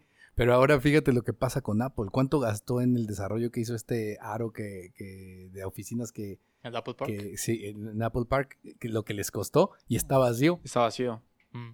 Está totalmente vacío. Entonces, la lo, que, lo que hicieron en inversión, pues no lo están usando. Hay otros que han empezado a decir, ¿sabes qué? Digo, yo creo que si yo trabajara también en Google, ya me hubiera querido regresar a las oficinas, ¿no? Porque con No, lo sí, que claro. tienes ahí, No sería mala idea que adaptáramos aquí las oficinas. Y es así. que digo, también yo creo que las empresas van identificando quiénes son los que les rinden más trabajando desde casa y quiénes son los que les rinden más trabajando desde las oficinas. Porque hay de 100%, todo. O sea, hay gente que 100%. disfruta mucho más el estar sola en su espacio, en su, por ejemplo, en su casa, no deci- decir algo, su- con su gato o algo así, se sienten mucho más cómodos y por ende son mucho más productivos. O sea, creo Claro. que Es uno de los eso, cambios ¿no? que hubo fue cam- form- cambios en la forma de trabajo, de comportamiento y de producción. O sea, y de dentro de esos cambios eh, está en manos de las empresas identificar qué factores o qué elementos humanos son más productivos desde casa o qué otros son más productivos desde eh, las oficinas y con eso conjugarlo para realmente alcanzar los niveles de productividad que ellos están buscando. De hecho, ahorita que lo mencionas, eh, también el sector de la parte textil, podría decir yo que se vio en cierto punto afectada, porque la gente ya no estaba en pijama. Entonces, pues ya mucha gente dejó de comprar ropa. Hubo los que dejaron de comprar ropa y los otros que se fueron al extremo de las compras compulsivas por internet. Es que dijiste, puta, estoy en el encierro y voy a comprar todo lo que ocupe. Empresas como Shane se fueron para Ajá, arriba. sí, no, cañón. Entonces, ahorita que tocas lo de la parte de la productividad, no es lo mismo eh, alguien que esté desde la cama acostado o semi-acostado en pijama a alguien que a pesar de que está desde casa, se levanta en su hora normal, se baña, se cambia y está trabajando, a alguien que está ahí tirado, nada más ahí conectado. No Y, la misma digo, productividad. ex- sí, pero por ejemplo, hablando de las personas que se vieron forzadas a trabajar desde casa, también hay herramientas y se crearon herramientas para monitorear, controlar y por supuesto supervisar el 100%. trabajo que estaban haciendo. Entonces, una persona, aunque estuviera en su casa, en su cama, lo que sea, muchos de los, su- sus supervisores tenían formas de saber cuánto había avanzado, si había avanzado o no, si se había conectado o no. Entonces, eso por supuesto también los forzaba a, tener que seguir su rutina de trabajo normal. Tengo Claro, un amigo, tienes a tengo la un amigo que lo corrieron. Ahí tienes a la diputada que... rastreaban tu ubicación. Sí, Ahí. ahí tienes a la diputada que congeló mal su pantalla y se ve cómo se para y Sí, se sí, justo, o sea, ese tipo de O sea, no, cositas. No, pues sí, imagínate. Pues es que también quieras Y- o no, también el hecho de estar en tu casa y hacer videollamadas en tu casa, pues también es un hasta cierto punto invasivo, ¿no? En el sentido de que ya estás dejando entrar justo esta parte Que, laboral que además este mu- espacio, ¿no? mucha gente, además, ese fue uno de los temas, porque te ibas a tu casa y justo lo que pasaba es que como que los temas de, digamos, como los límites se rompieron. se rompieron, ¿no? Entonces de repente decían, oye, es que mi jefe me habla a las nueve, ¿no? No se Ah, respetaban justo. los horarios. ¿Por qué? sí, Porque sí. los horarios se- no se respetaban y pues obviamente era porque no tenías esa cultura como tal de que las cosas fueran de esa, de esa forma, ¿no? Claro. No me digas que vas a ir al cine, pues el cine está cerrado, carnal, ¿no? Claro. También había Al cine de mi casa, perro. tengo O que tuvieras, o que tuvieras- Yo tengo Pero cine. claro, pero es que ese era un, y ese era un problema, ¿no? Porque imagínate de repente es, oye, pues es que no tienes nada que hacer.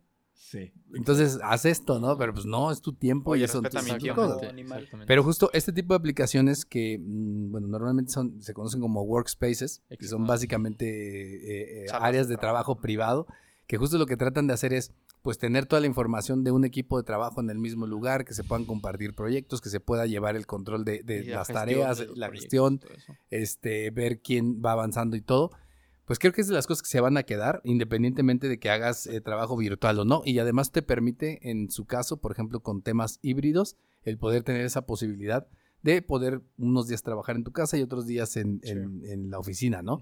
Que esos, ese tipo de cosas, y todos desarrollaron, ¿no? Eh, por ejemplo, eh, Citrix desarrolló los- el propio, eh, Microsoft desarrolló el suyo, este, eh, otras, a- otras aplicaciones tipo Dropbox y todo eso la- trataron de ofrecer De eh, servicios eh, con valor agregado en ese sentido también para poder compartir el trabajo en equipo. Y creo que son de las cosas que a final de cuentas aquí vienen a mejorar eh, incluso el trabajo tradicional que normalmente venimos haciendo Exactamente. que no te que no te no están de más y que te pueden ayudar sobre todo las empresas cuando tratan de ser o dirigirse más en el sentido de proyectos por objetivos no por qué porque puedes llevar objetivos puedes dejar un poco más de libertad siempre y cuando puedas llevar como el control de los objetivos y creo que eso también puede ser útil en ese sentido Eh, ¿qué, es- qué se espera o qué, qué, qué viene hacia el futuro eh, a partir de esta situación? ¿Qué, qué es lo que pasará con las empresas? ¿Cómo cambiarán las empresas a partir de la, de la pandemia?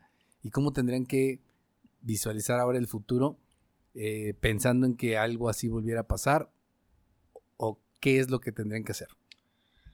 Pues yo creo que de primera es considerar un entorno de cambios repentinos. O sea, en 100%. primera. O sea, las empresas de ahorita ya no pueden atenerse a asegurar que el entorno va a funcionar como ellos esperan o tener proyecciones fijas sin tantita flexibilidad. O sea, creo que todas las empresas, desde la más chica hasta la más grande, deben considerar escenarios en los que muchas veces se puede caer o a lo mejor no. Pero ya, ya consideran riesgos y consideran factores que muchas Exacto. veces o antes jamás pensaron en considerarlos. Sí, siempre he pensado que es, es bueno para toda institución tener como una mesa de consejo donde se debatan, eh, pues ahora sí que toda la toma de decisiones eh, que tenga que haber, ¿no?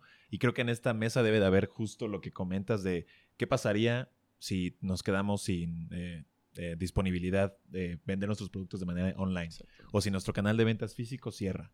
Eh, no sé, si nuestra cadena de suministro, porque también es uno de los temas que pasó en la pandemia, se ve Nuestros detenida. proveedores, ¿Qué lo pasa con Que eso, proveedores. es, eso justo ese, el tema de la cadena de suministro, creo que es una de las cosas que más están buscando las empresas, de no depender únicamente Exacto. de uno, porque además venimos arrastrando todavía el tema de los chips. Mm, justo. ¿no? Que es justo, el, justo lo que ha vuelto que esto es eh, una de las cosas que más se han, eh, han, han evidenciado eh, esta situación que, que hablábamos precisamente de dependencia, ha sido el tema de los chips y que nos ha llevado a que un montón de industrias estén de- detenidas, ¿no? O que realmente no se pueda, no se pueda arreglar el mercado. Si no pregunta el Héctor, ¿no? Que, que sigue esperando su coche y no, Sí, no, no lo ha podido recibir porque... Ya cuatro meses esperando. ¿Y por qué? Porque uno sencillamente no. mejor. ¿Eh? Te convencimos de uno. Pero tampoco y- hay. De todos modos, tampoco hay. Salió peor, ¿no? Acabé pagando más. El, el tema, el tema- el tema es va a que no esperar hay. otro mes. No, pero es precisamente, creo que una de las cosas que más tendrían que considerar sería el tema de, de la, la proveeduría y tener más opciones, ¿no? Claro, inclusive también recuerdo que a principios de la pandemia hubo mucho, un, mucho problema, sobre todo con el, eh, el relaciones con clientes respecto al manejo de créditos de pa- en pagos. No, viendo, recuerdo, recuerdo mucho que hubo un, un conflicto muy importante respecto a que empresas que manejaban un eh, créditos a 90 días a sus eh, clientes Sí, las principales políticas de cobranza se, vieron. que- bueno, tuvieron que ser más exigentes y se redujeron. Inclusive recuerdo que a los eh, todo lo que era considerado pymes se, se estandarizó que el crédito máximo era de 60 días para no afectar eh, a estas pequeñas y medianas empresas respecto a su liquidez a nivel, este, pues bueno, ahora sí que mu- muchas empresas se veían afectadas respecto a eso. Claro, de hecho, Porque- hubo, hubo hasta prórrogas por parte de los bancos, Eh, ¿no? y En también algunos del- casos. de la parte del SAT eh, dieron ciertas prórrogas eh, para la cuestión de las declaraciones, tanto provisionales como anuales, así como cierta flexibilidad en multas y recargos, no solo en la parte del SAT, sino eh, yo lo vi en general con partes gubernamentales, que, oye, tu predial, pues ahí te, te apoyamos, ¿no? Claro. te damos cierto chance o ciertos descuentos, ¿no? Como que hubo un poco de apertura por parte del gobierno con respecto a eso.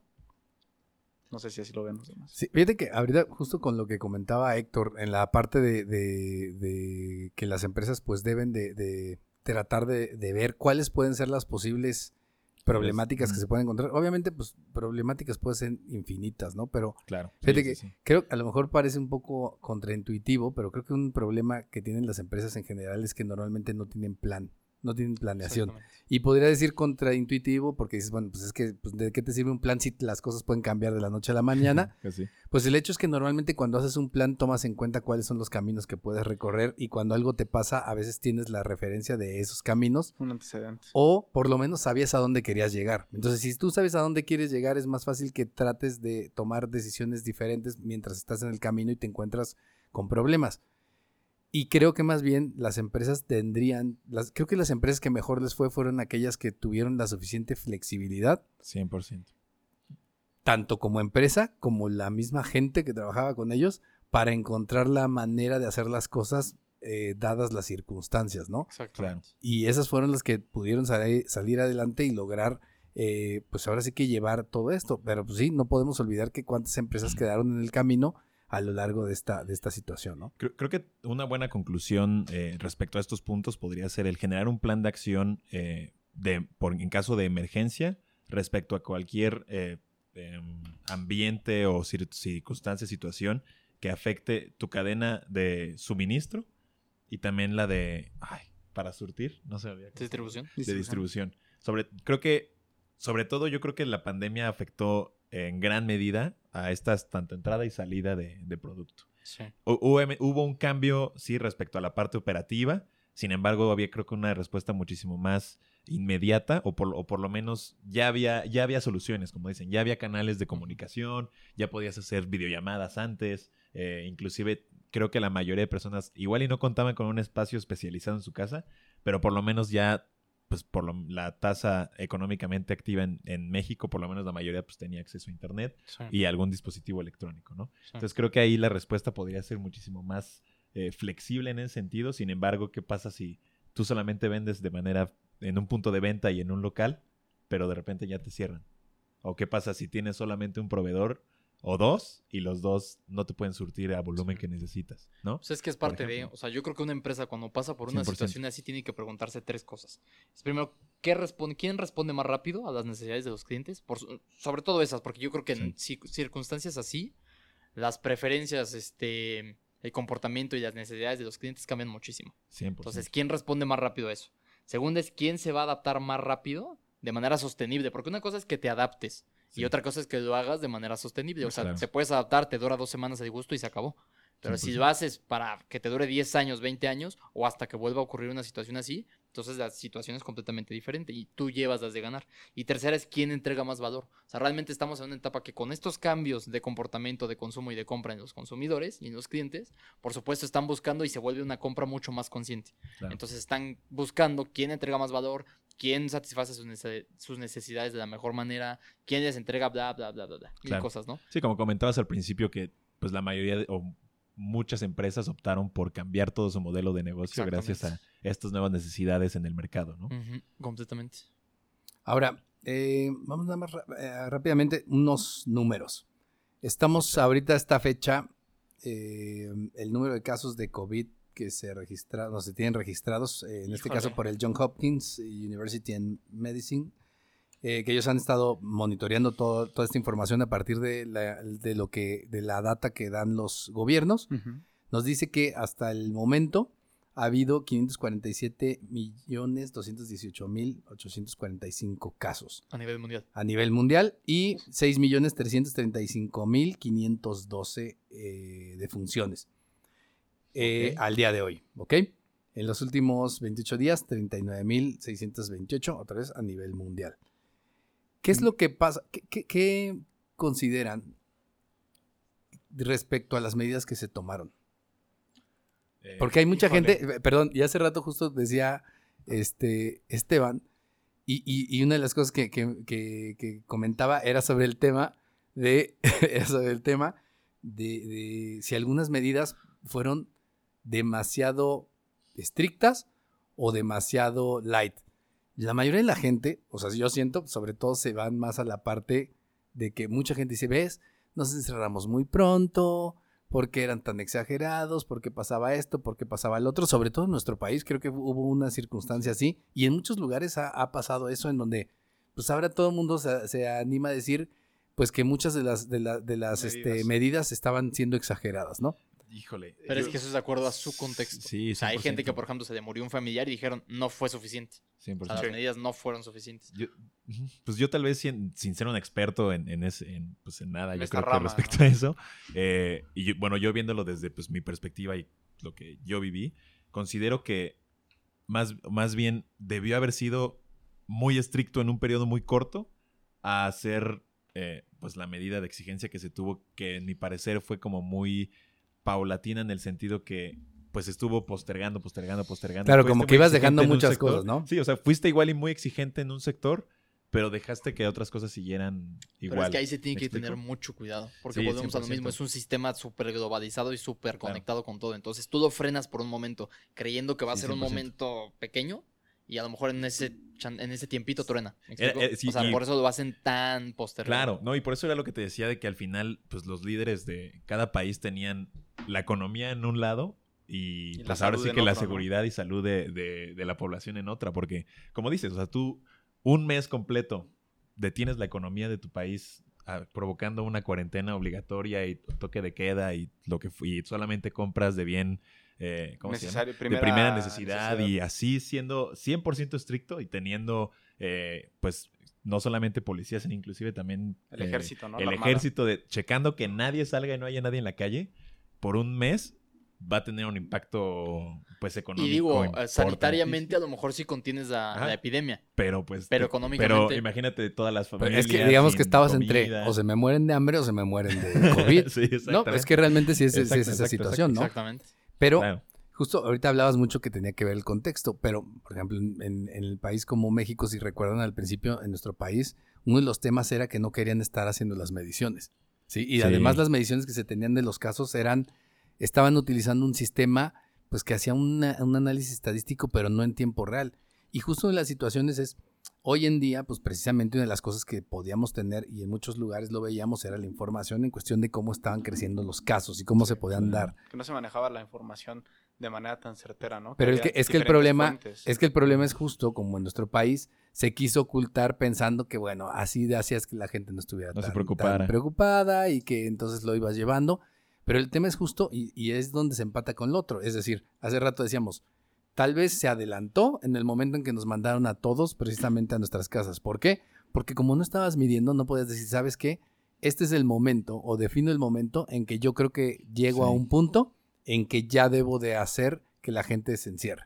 ¿no? Sí. Sino que de repente, no, sabes que ya se encerró el vecino y se encerraron los de acá, vamos a encerrarnos. No estás tomando una decisión basado en lo que te está pasando en el contexto o en estar Global. midiendo qué pasa, ¿no? Exactamente. Es decir, es como si le estás midiendo la temperatura a un niño y dices, bueno, Sí. pues si ya pasa de 39, si ya pasa de 39.5 lo meto a la regadera, ¿no? ¿Por qué? Pues porque ya estás llegando a un punto en donde dices, tú lo defines, ¿no? Ese Estás, estás definiendo qué es lo que va a pasar, pero es precisamente como ese tipo de cosas. Y ese tipo de situaciones en donde no tienes control o no mides eh, las medidas hasta dónde, hasta qué punto pueden ser buenas o malas, y que aquí es muy fácil de repente decir, pues a toro pasado, ay, pues exageramos, pero por ejemplo, precisamente dentro de, o sea, creo que si una, es, eso otra vez no es porque sea nuestro país, pero, pero también es, Pero nuestro país. También, oigan. el, el- Sí, el punto claro. es que aquí de repente se fue muy light en la cuestión de cómo se decían y se hacían las cosas. Sí. Y si hoy vemos, por ejemplo, en este mismo análisis que tiene John Hopkins, en términos de muertes eh, por cada 100.000 habitantes, eh, lo que es el ratio de fatalidad, México tiene el ratio de fatalidad más alto de todo el mundo. Sí. ¿Sí? Y Estamos hablando... también los números que no están ahí. Exacto, y, y además, porque así como, como dices tú ahorita, Sí. el tema es que se sabe que, mu- que todavía las cifras no están, no están definidas porque había muchos casos de muertes que no estaban identificadas las Influenza, causas. ¿no? Decían que era Exacto. influenza. Exacto, y estaba el problema ahí. Estamos hablando de que México, la mortalidad está en 5.4, el que le sigue es Brasil con 2.1. No, pues está muy... Es Es que que es- doble. yo creo que todo recae desde del la primera etapa de desinformación. O sea, Sí. el no juntar, no recabar de información. Y no tomar decisiones. Exactamente. Eso lleva a que las decisiones que se tomen muchas veces sean imitativas de lo que están haciendo los vecinos de Europa, de América. Pero tardías. Exactamente. O sea, las tomas tarde y las tomas desinformadas y las tomas basándose en el contexto de ellos. Y luego te pones a decirlas todas las mañanas a las 6 de la mañana. Probablemente Estados Unidos le funcionó, lejos. pero cuando te la traes a México resulta contraproducente. Sí. Porque Y- aquí las tasas, por ejemplo, de diabetes son altísimas. Justo, justo lo que dices, o sea, hablando ya de como en cuanto a población, como que nuestra tasa de personas que estaban en, en riesgo, creo que era muchísimo mayor a las que estaban, por ejemplo, en primer mundo, ¿no? Entonces creo que ahí, eh, también yo recuerdo que justo lo que yo comentaba es que también, pues, digo, obviamente hay más cosas mal que para bien, pero también es esta onda ya respecto al surgimiento de nuevas necesidades respecto a salud. Yo recuerdo que Amazon en toda su área de ejercicio en casa estaba también agotadísimo y ta- todas las empresas que desarrollaban equipo de, de Yo sigo gordo. Yo sigo gordo. Y me Inclusive, compré ah, la pero- máquina y sí, no por ejemplo, pero creo que puedes ver Me ponía para deslizar mi comida, ¿no? Desde- A tener la ropa. Para tender la ropa. Pues que conectó su máquina con un botón de, de Uber Eats. No, está, Ah, está- como Homero, ¿no? Con mi pajarito picando al enter a la computadora. No, pero creo que aquí podemos encontrar tal vez como el, el- estos dos sentidos, ¿no? O sea, tanto las personas que se vieron afectadas directamente, eh, que ten- ya eran personas en riesgo, porque ya estaban afectando a personas con obesidad, también con ya problemas de salud, ya con enfermedades Pero es crónico-degenerativas. que hay que ver el contexto de México. Somos el primer país en obesidad, Sí, en diabetes. No, y en cualquier- enfermedades personas de la Pero- pero-. Pero eso te hacía, te daba la razón adicional para ser mucho más precavido, ¿no? Porque claro. tenías que tener mucho más precauciones respecto a lo que estaba pasando. Aquí, aquí les pregunto yo, ¿cuándo ustedes vieron al, al ¿Ustedes secretario? hubieran hecho? Claro. No, ¿cuándo vieron al secretario de salud dar la cara? Siempre mataron- mandaron a Gatel, que era el subsecretario. subsecretario. Y Claro, realmente Pero fue es el que, que se comió él era el experto. Ay, Pero bueno, ahorita nada más comentaba, comentaba Héctor, y creo que esa es una parte interesante. O sea, creo que, creo que realmente la situación eh, muchas veces es tomar las decisiones lo más rápido posible, ¿no? Sí. y tratar de hacerlo de la mejor forma, eh, precisamente para no dejar tiempo.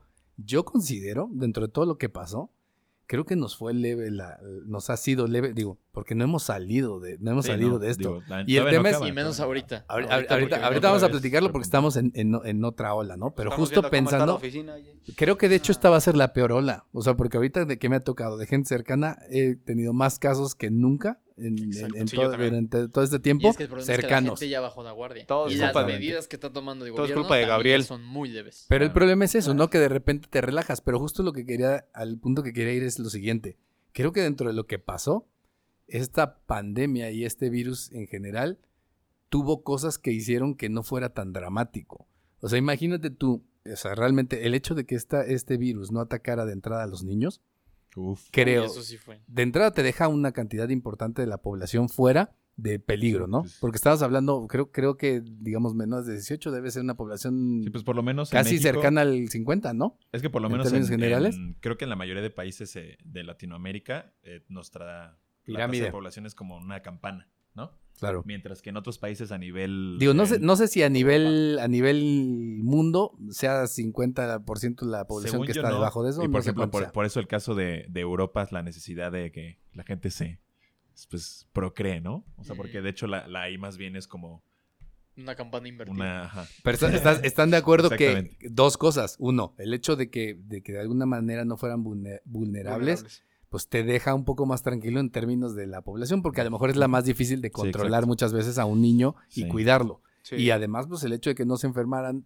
de forma tan abierta o con, con tanto tema, pues nos redujo el número de casos que existían. Sí, claro, O sea, porque- eso, eso, eso nos ayudó. Yo me acuerdo mucho que el, que el tema en ese entonces era, oye, pero los niños tienen que crecer en un, en un ámbito social y tener sus amigos, y son las primeras etapas, y Pero es que volvemos Sí, pero mismo, se un niño, un niño no sabe, Sí. pero un niño no sabe tomar las medidas, güey. Un niño no te puede decir, Claro, se le "Sí, mi complica amigo más. está aquí.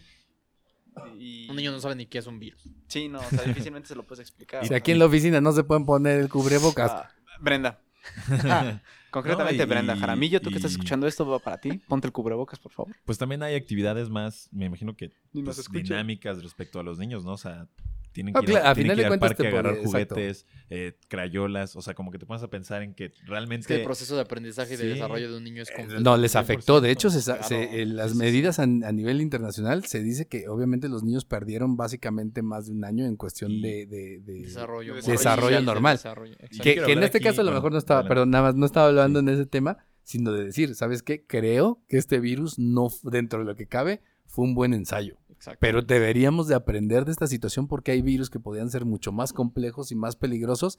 Y si estamos todavía pensando que, ay, en este no nos fue tan mal y no tomamos las medidas respecto a lo que tú dijiste de forma más contundente, más rápida, es decir, si sale otro virus en donde también sabes que puede ser un tema del aire, pues te pones el cubrebocas al otro día y empiezas con lo que Sí. ya sabes que te funciona Las en otro. medidas, y no estás como, ah, mismos este es igual. protocolos y Más rápido, ¿no? Exactamente. ¿Para qué? Para evitar situaciones. Porque si estás ante una situación que no conoces, entre que puedes saber realmente a qué punto puedes llegar, entonces trata de tomar las medidas que ya sabes que te funcionaron. Igual no te funcionan para esta, pero entre que es cierto o no, pues es más vale algo que no te cuesta exacto. o medidas que realmente no tienen ninguna, ninguna eh, mayor, mayor esfuerzo que tengas que hacer, creo que puedan funcionar, ¿no?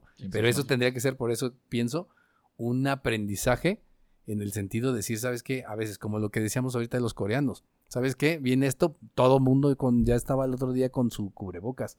Entre si son peras o son manzanas. Y es una parte cultural también. O sea, Sí. porque Claro, y que claro. la gente Y nadie dijo nada, ahí nadie estuvo quejando ni diciendo que no podía respirar y cosas por el estilo. Exacto. Pero es eso, ¿no? Y aquí eh, nos seguimos quejando de eso y justo ahorita nos estamos Claro. quejando y viene una quinta ola en donde todo el mundo se está enfermando. ¿Por qué? Porque nos relajamos. Ahora, está bien, ya no se está muriendo tanta gente, pero por ejemplo, volviendo al tema de los negocios, cualquier persona que esté enfermando ahorita, mínimo tiene que irse siete días a su casa. Tres días va a estar básicamente, puede estar tumbado en la cama. Lo que te implica que además con el nivel de, de- de- de viralidad que tiene, pues te puedes contagiar no una, sino te vas a contagiar de jalón varias personas, ¿no? Exacto. Si no es que ya las contagió. Exactamente, Antes de que se entonces, diera cuenta siquiera. Que Por supuesto que tiene un costo para las empresas el no cuidar ese tipo de situaciones. 100%. Sobre todo también, este, pues yo lo veía muy como vulnerable el sentido de las personas que son, o bueno, más bien que no tienen eh, síntomas y el impacto que puede tener, pues, por ejemplo, durante una empresa, como dices. O sea, tú puede que nunca te enteraste que estabas enfermo, sin embargo, a todos los que te llevas como de paso. ¿no? El que empezó el paciente cero aquí en la oficina. Está aquí Está aquí en esta Fui yo, fui yo, lo acepto. Fui yo. Al menos ya lo aceptó. 100%. Sí. Pues es que bien. yo no me di cuenta tampoco. Pues no, pero hiciste un contagiadero, papito. Sí, pues sí. Muy bien, pues bueno, vamos a, a tratar de ir cerrando esto. Eh, ¿qué- cuál, ser- ¿Cuál tendría que ser las posi- la posición de las empresas eh, hacia el futuro pensando que este tipo de situaciones se puedan volver a dar? ¿De Katzin? Que se pueda volver a dar. Bueno, Es que yo creo que casi deberíamos dar por hecho que este tipo de Va a situaciones volver a pasar. Se va a volver a ocurrir. Sí. Es que yo creo que es cíclico. La verdad, yo creo que es Sí, cíclico. 100%. O sea, se va a volver a ocurrir. Va a volver a ocurrir a lo mejor en volver a 5, 10, 20 años, pero va a volver a suceder. Pues yo creo que durante, bueno, igual y ya como un paréntesis antes de concluir, ¿cuántas enfermedades nuevas no surgieron en esta pandemia que de repente escuchabas? Pues de el este del mono. La viruela del mono. La pinche viruela del mono. Hazme el Y- favor, ¿qué es eso? Y no se acuerdan también a principios de la pandemia. Y, bueno, me acuerdo que el 2020 fue un caos, que salieron las avispas gigantes que... Ah, sí, las llegaron- asesinas, ¿no? ajá. Las avispas asesinas. Entonces, así como... O sea, fue un, creo que una temporada de muchas noticias malas. Y es que no creo que sea solamente esa temporada. O sea, creo que se hicieron un poquito más virales por el contexto en el que estábamos y era una ya- paranoia total, y ¿no? Pero creo que a diario surgen más. Sí, pues Y ya- peores todavía de las Bueno, que- de hecho Bill Gates está hablando de la, ya está hablando de la siguiente pandemia, ¿no? Claro. Ya no, no, no termina de andar vacunando a la gente con, con sus chips controladores de mente y ya está pensando Sí, en no, cuál va a ser el Estamos próximo entre virus. la extracción de líquido de las rodillas, el chip 5G en el cuello. 5G. O sea, nos traen asoleados. Que, que ese fue otro punto, ¿no? Porque al final de cuentas también todo ese tipo de cosas Ay, terminan no. por hacer que la gente, pues también pierda el tiempo en muchas Es que tonterías volvemos a lo que decía Esteban en un inicio. y reduzcas... La desinformación, la ignorancia, pues es, no, no ayudan para nada a todo este No. tipo de cosas. Claro. Acordémonos que también fue un boom de fake news, así como de, no, es que el coronavirus da esto. Y los Y síntomas lo peor es que luego hay gente que y se esto, empecina y en esto, estar y desinformando a más gente. Porque Sí. se, se hacen cadenas, tal cual. No, pues, y además estás ocioso. Sí, pues, Exacto. oye, estoy en mi casa encerrado, Tienes que trabajando y y estás Sí, pues, determinado. sí. No hay nada peor que un ignorante determinado. O sea, eso es Sí. un... Y además encuentras cosas y, y- y sientes que estás resolviendo el mundo y le quieres resolver el mundo a, todo, a todos y le no, empiezas a mandar pues, cosas no que ni siquiera revisas. Dióxido de cloro. Ah, ¿Cuánta sí. gente no estaba compartiendo y lo compraban y todo y a lo mejor ni siquiera funcionaba? yo tengo una botella de dióxido de cloro en mi casa Pero para otra cosa. No, No, palia, ¿qué no palia. para, para crecer mis nopales. Le, pon- le pone dos gotitas a los nopales antes de ponerlos a hervir. De, de chava piquete. Trufas, trufas. ¿Y si funciona? Pues no lo ocupé. Mi papá lo compró como por si nos daba, pero pues aquí uno sigue invicto. Mm, Está bien. Pues más o menos. Por, no, no por mucho tiempo, espérate. Ya Ah, pues me está Ya, pegando ya más está, dura la ya- obesidad. ya- ya está, y- ya está alrededor tuyo. Bueno, Obesidad, alopecia y alcoholismo, dime si me va a ayudar. sí, Dios, Dios, este, ¿cómo? Dios se aprieta pero no ahorca, entonces. Dale, Katsin. Yo no quiero ser tu guerrero. Aparte, aparte guerrero. de que la gente se informe, ¿qué más puedes decirles? Échale. Ay, me robaste mi frase. Eh, No que se informe, bueno, sí. Que se No, ¿qué informe. pasa? Ya no lean. ¿Sí o no? Ya no Ya lean. mejor no lean. No sean lean. ignorantes y Usen sean felices. Seremos, seremos unas borregas ignorantes. No, que justamente. Pero felices. Pero felices, vaya. Enfermos, pero felices. que definitivamente esto nos sirva de experiencia y al menos creo que la mayoría de las personas pensantes eh, tomaríamos esto como una experiencia que definitivamente marcó nuestra estancia en, en esta vida sobre lo improbable que puede llegar a ser una enfermedad y lo mucho que nos puede llegar a afectar y que definitivamente tenemos que ser adaptables a todos los cambios que se vengan. No podemos seguir aferrándonos a un modelo de trabajo, a un modelo de vida, a eh, estar haciendo todo como lo conocemos, sino que tenemos que estar abiertos en mente a, a todo este tipo de cambios y sobre todo si podemos migrar a los que ya conocemos de manera anticipada, lo hagamos para que justamente no pase lo que muchas empresas que terminaron quebrando, que estemos preparados ante ello y sobre todo sí, el mantenerse informados de fuentes reales, verificadas, evita mucho el, el desconocimiento de la población, la ignorancia y que eso a la vez genera caos y sobre todo incerti- incertidumbre, que en el mundo empresarial pues es, es, eh, siento yo que es un, un punto negativo el estar generando incertidumbre porque pues te genera un descontrol en, en lo que estás realizando y lo que estás pensando. Claro.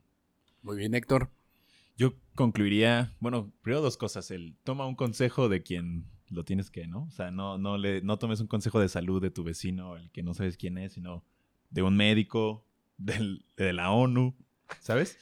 O de tu, o de tu presidente. O de tu presidente. Que no, pasó en hagas. México y pasó en, en Estados Unidos, porque también, si recuerdan, también Trump en algún Trump momento dado sí. también Ah, habló de, sí, de- escéptico de eso.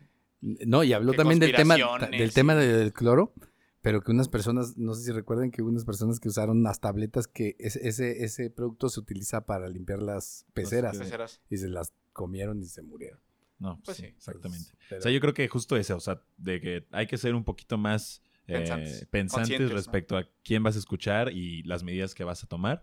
Y yo creo que hablamos muy bien al principio de, de tener una cultura de prevención, eh, no- digo, obviamente a nivel empresa, pero también como que a nivel personal. A nivel empresa comentábamos el- el- esta, esta idea de tener un círculo o un consejo en tu organización y que se analicen ahora sí que de pe a pa todo lo que pueda pasar y tener, un, y, y tener un plan de acción respecto a lo que se pueda venir, e inclusive siendo hasta eh, caóticos en el sentido de que si se viene otra pandemia o si mañana Los ya no va a nos invaden. los zombies. Ajá, La exactamente. guerra de los mundos va a O sea, tener, tener un plan de acción para todo y poder, sobre todo yo creo que muchas empresas grandes se ven afectadas respecto a lo fácil que tienen o, de- o la facilidad de cambiar sus presupuestos y el, el- la toma de acción en medidas respecto al tema administrativo, que creo que es donde puede haber un poquito más de eh, dificultad a la hora de pues, dar instrucción, ¿no? Entonces creo que es, eh, pues mi, mi plan, o bueno, el consejo que puedo dar es dar, bueno, promover una cultura de prevención respecto a todo lo que se pueda venir en casos futuros, hablando de que es más probable que suceda una pandemia en, el corto tiempo o A en que el- te saques la lotería. a que te saques la lotería. Entonces yo creo que puede ser una buena conclusión para nuestro oyente. Muy bien. Esteban, Pues bueno, en la parte de las empresas yo creo que es importantísimo que, pues sí que prevengan, pero que sobre todo pongan, o sea, creo que estas, este tipo de situaciones ponen a prueba realmente la flexibilidad y la adaptabilidad que tiene una empresa. Entonces, si ya vieron que hay puntos débiles o áreas de oportunidad en las que pueden mejorar, creo que una empresa lo peor que puede hacer ahorita es ignorar esas áreas. Entonces, lo primero que es necesario para mí es que las empresas identifiquen, se adapten, flexibilicen esos procesos, esas administraciones y por supuesto esas formas de trabajo y de producir que no estaban flexibilizadas y que por supuesto se vieron afectadas durante la pandemia por, por COVID y que ahora lo hagan muchísimo más flexible de manera que pronosticando posibles riesgos, catástrofes, lo que sea futuras, puedan hacerlo muchísimo más eh, simple y que por supuesto les cueste menos y el periodo de recuperación y de potencialización o de declive sea mucho menor. O sea, creo que eso se puede reducir muchísimo más. Y en cuanto a la persona, pues bueno, yo creo que es un tema también cultural, es un tema de decisión propia. Creo que la gente tiene derecho a consultar fuentes de cualquier tipo, pero siempre y cuando formule una, un punto de vista bajo su criterio y por supuesto que esté bien informado. O sea, 100%. Yo creo que realmente es un pecado. más bien, y también que sean más críticos, ¿no? Exactamente. O sea, que realmente sepan identificar aquellas, aquella información o aquellos consejos que realmente no vienen de unas fuentes confiables y que por supuesto no son lógicas siquiera. Eh, y ya con base en eso la gente puede tomar sus propias decisiones. Incluso que a veces, con, con, eh, aunque existan cosas en las que creen, también traten de, de- de Justo validarlas, apertura, ¿no? O sea, de, apertura, de- de- buscar si encuentran algo que vaya en contra de sus creencias, pues nada más para, pues para ver si, si lo pueden validar o no. Exactamente. Justo hablábamos de esta como burbuja que puedes generar en redes sociales de que rebota la misma manera de pensar. ¿no? Consumes lo mismo que quieres tú es- que tú quieres escuchar. Entonces esta como apertura también ver el otro el otro lado y tomar o tener un criterio según Porque si ambas no te sesgas. Exacto. Digo que es bien difícil. Y una cosa es que Ah, la claro. gente te diga, ah, sí, sí lo hago. Y otra cosa es que lo Que Sí, lo haga. 100%, O sea, 100%. Es muy, muy, muy diferente. Y es complicado, pero creo que si la gente está dispuesta, sí se logra. O sea, sí se puede hacer. Eh, perfecto. Bueno, pues sí, a final de cuentas, eh, dentro de todo esto que estamos platicando y nuestro entorno y nuestra vida se da en torno al caos, o sea, al final del día es, es lo que reina en el universo y hay muchas cosas que pues, se pueden dar sin que nosotros nos demos cuenta y nos pueden afectar de muchas maneras, ¿no?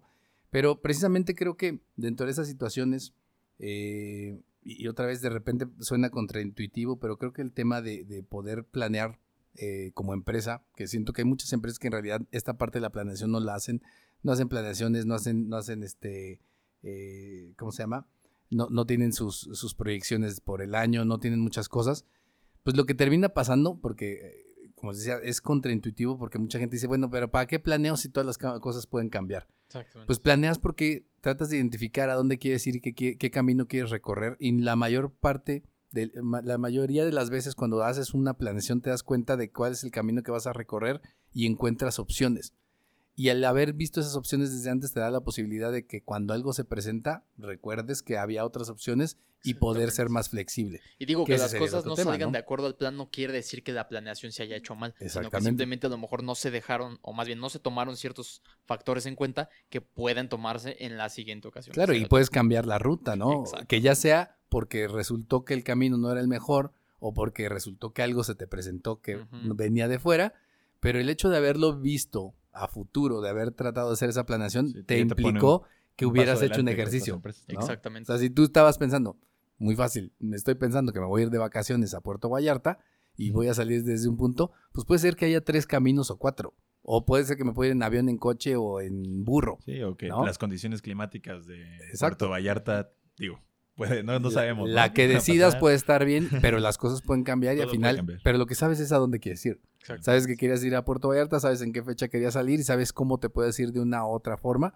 Y eso te da una posibilidad de, de- de ser más, de, si es lo suficientemente flexible, tomar mejores decisiones porque ya tienes un conocimiento de lo que quieres hacer. Exactamente. Entonces creo que las empresas deben de tomar más tiempo en planear las cosas, en tratar de entender a qué se van a enfrentar durante el tiempo, eh, durante los, de- digamos, el, el- el mediano y corto plazo y también el largo plazo, precisamente para poder ellos definir a dónde quieren ir y que no se vayan hacia donde los quiera llevar o la competencia o la vida, ¿verdad? Exactamente. Pero bueno, o el gobierno. Entonces, bueno, con esto concluimos. Eh, les agradecemos mucho que nos hayan acompañado. Esto fue Thinking Business, ideas para negocios inteligentes. Muchas gracias. Hasta luego. Hasta la próxima. nos vemos. Adiós, bye. Esto fue Thinking Business. Ideas que brindan soluciones que nos ayudan a crecer en nuestros propios negocios. Thinking Business. Una producción de Target Creativo junto con Ardillas Dignas.